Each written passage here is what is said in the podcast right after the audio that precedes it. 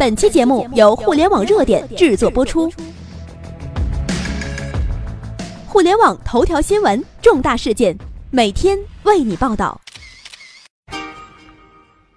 欢迎来到互联网热点。那今天呢，我来跟大家分享的是，刚刚腾讯市值突破四万亿。哎，怎么回事呢？我们来听听节目。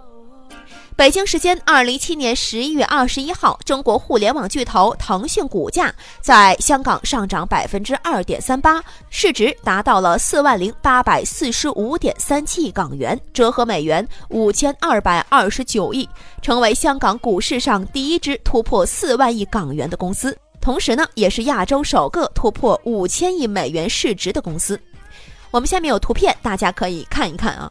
二零一七年一月一号。腾讯的市值刚刚达到两千三百亿美元，如今已经整整翻了一倍多了。这在万亿市值以上的公司是极为罕见的。腾讯一次次的刷新着它的市值传奇。二零一五年四月十三号，腾讯市值首次超过两千亿美元。二零一六年九月五号，腾讯又以两千五百六十五亿美元的市值力压中移动、中石油、中石化等巨头，成为亚洲市值最高的公司。二零一七年四月六号，两千七百九十亿美元，腾讯的市值再一次被刷新了，成为首家挤入全球前十的中国企业。二零一七年五月二号，腾讯市值突破三千亿美元。二零一七年八月十一号，腾讯市值达到了四千亿美元。今天，腾讯市值再次达到五千亿美元。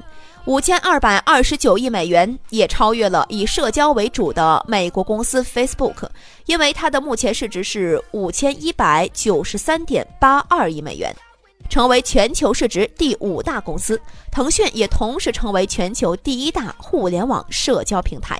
腾讯可谓富可敌国呀！五千一百亿美元的市值已经超过了全球第二十四名的波兰全球 GDP 了。根据某排行公布的二零一六年全球 GDP 排名，第二十三名瑞典为五千一百一十三亿美元，第二十四名波兰为四千六百七十六亿美元。不得不说，腾讯作为一个企业来说，简直就是一个奇迹。腾讯的崛起更是中国在互联网时代崛起的缩影。互联网没有进入中国之前，不要说全球市值第十了，能够进入世界五百强都是一个遥不可及的梦。一九八九年，中国银行成为中国唯一一家入选财富世界五百强的企业。到了一九九五年，中国也只有三家五百强的榜单几乎全部被美国、日本所占据。然而，这一切在互联网时代被彻底改写了。阿里巴巴、腾讯、百度、华为、京东等等互联网相关的企业，就像是雨后春笋一般破土而出啊！截止二零一七年，世界五百强企业，中国企业的上榜数已经超越了美国，成为了世界第一。许多人都说，那为什么世界财富五百强榜单中，京东为什么排在了腾讯和阿里巴巴的前面呢？而腾讯和阿里巴巴甚至在此之前一度榜上无名呢？在此告诉你，财富五百强跟市值五百强是不同的概念。在这里呢，我大概跟大家说一下啊。朋友们也可以在网页下方看一下这个榜单，就是二零一七年世界五百强的全榜单啊。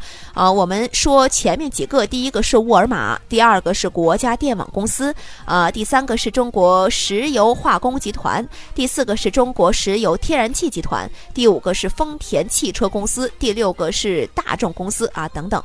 那么世界五百强中呢，是按照营收排名的。二零一七年财富世界五百强中的沃尔玛年收入达到了四千八百五十八点七亿美元，然而其年利润是一百三十六点四亿美元。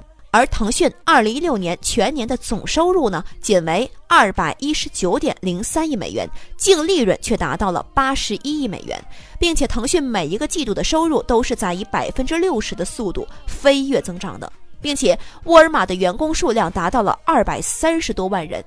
也就是说，人均年贡献利润为五千九百三十一美元，而腾讯仅为四万人，人均年贡献利润呢，也就是为二十万两千五百美元。可想而知，市值更体现出了一个公司具备的潜力以及盈利的能力。在互联网时代，中国众多的企业从低盈利迈向了高盈利，从山头企业变成了世界巨头。如果说互联网时代是中国企业纷纷崛起的时代，那么基于互联网的人工智能啊、大数据时代呀，将彻底是中国企业正式亮剑的时刻。如果说八十年代世界经济要看日本，九十年代世界经济要看美国，那么如今全世界都在看着我们中国。以上就是本期的全部内容。了解更多头条，微信搜索公众号“互联网热点”，点击加微的“互联网热点”进行关注。再次感谢您的收听，拜拜。